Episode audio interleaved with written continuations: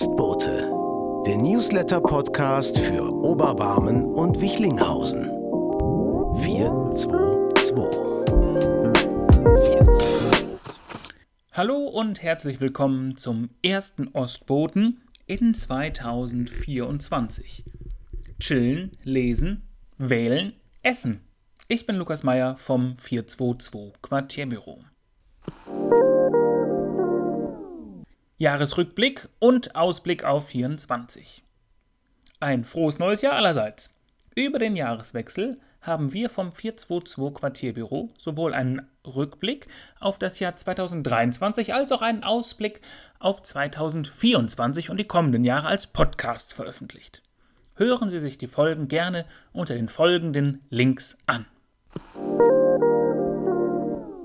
Am 16.01 eröffnet das Quere Wohnzimmer. Am 16.01. ab 16 Uhr öffnet das Quere Wohnzimmer in der Wichlinghauser Straße 78 beim SKJ zum ersten Mal seine Tore. Es gibt ein entspanntes Kennenlernen und die Möglichkeit, Buttons zu gestalten. Am 18.01. dann steigt direkt ein Mario Kart Turnier von 15 bis 19 Uhr. Zukünftig soll es dienstags bis donnerstags verschiedenste Angebote in der offenen Tür geben.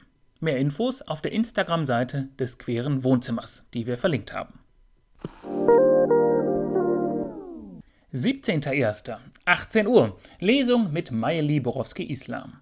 Am 17.01. ab 18 Uhr gibt es die nächste AutorInnenlesung in der Bib et Bob. Die Wuppertalerin Mayeli Borowski-Islam liest aus ihrem Buch Was uns empowert Geschichten von Flinter of Color. Bei der Umsetzung unterstützt Petra Vleckig die Stadtteilbibliothek in Oberbarm. Wir freuen uns auf einen abwechslungsreichen Abend und mehr Informationen gibt es bei der Stadtteilbibliothek.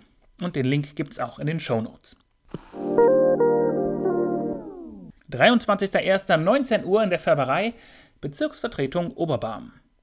In der ersten Sitzung der Bezirksvertretung Oberbarm wird das Amt der Bezirksbürgermeisterin neu vergeben. Nachdem sich Burkhard Rücker zum Jahreswechsel aus der Stadtteilpolitik verabschiedet hat, gilt es für die MandatsträgerInnen einen Ersatz zu finden. Den Sitz als Bezirksvertreter übernimmt Dr. Jeremias Weber. Wir wünschen ihm dabei viel Erfolg und uns allen eine spannende Sitzung in der Bezirksvertretung. 25.01.18 Uhr Dinner for Future beim Social Friday in der Färberei. Essen und sich dabei gut vernetzen und engagieren? Das ist die Idee beim Dinner for Future. Das Dinner for Future ist eine Fusion verschiedener For Future-Initiativen und einzelner engagierter Menschen aus Wuppertal. Es geht darum, gemeinsame Aktionen zu planen und nachhaltige lokale Projekte zu unterstützen und zu veranstalten. Als Eintritt bringen alle etwas Vegetarisches oder Veganes zum Buffet mit. Das Dinner for Future findet am 25.01. ab 19 Uhr in der Färberei im Kontext der Social Fridays von Spotlight statt. Auch dazu gibt es mehr Informationen in den Shownotes verlinkt. Kältehotline. In den letzten Tagen ist es schon wieder ganz schön kalt geworden und der Winter ist in Wuppertal angekommen. Für Menschen, die sich in Notlagen befinden, kann die Kälte gefährlich werden.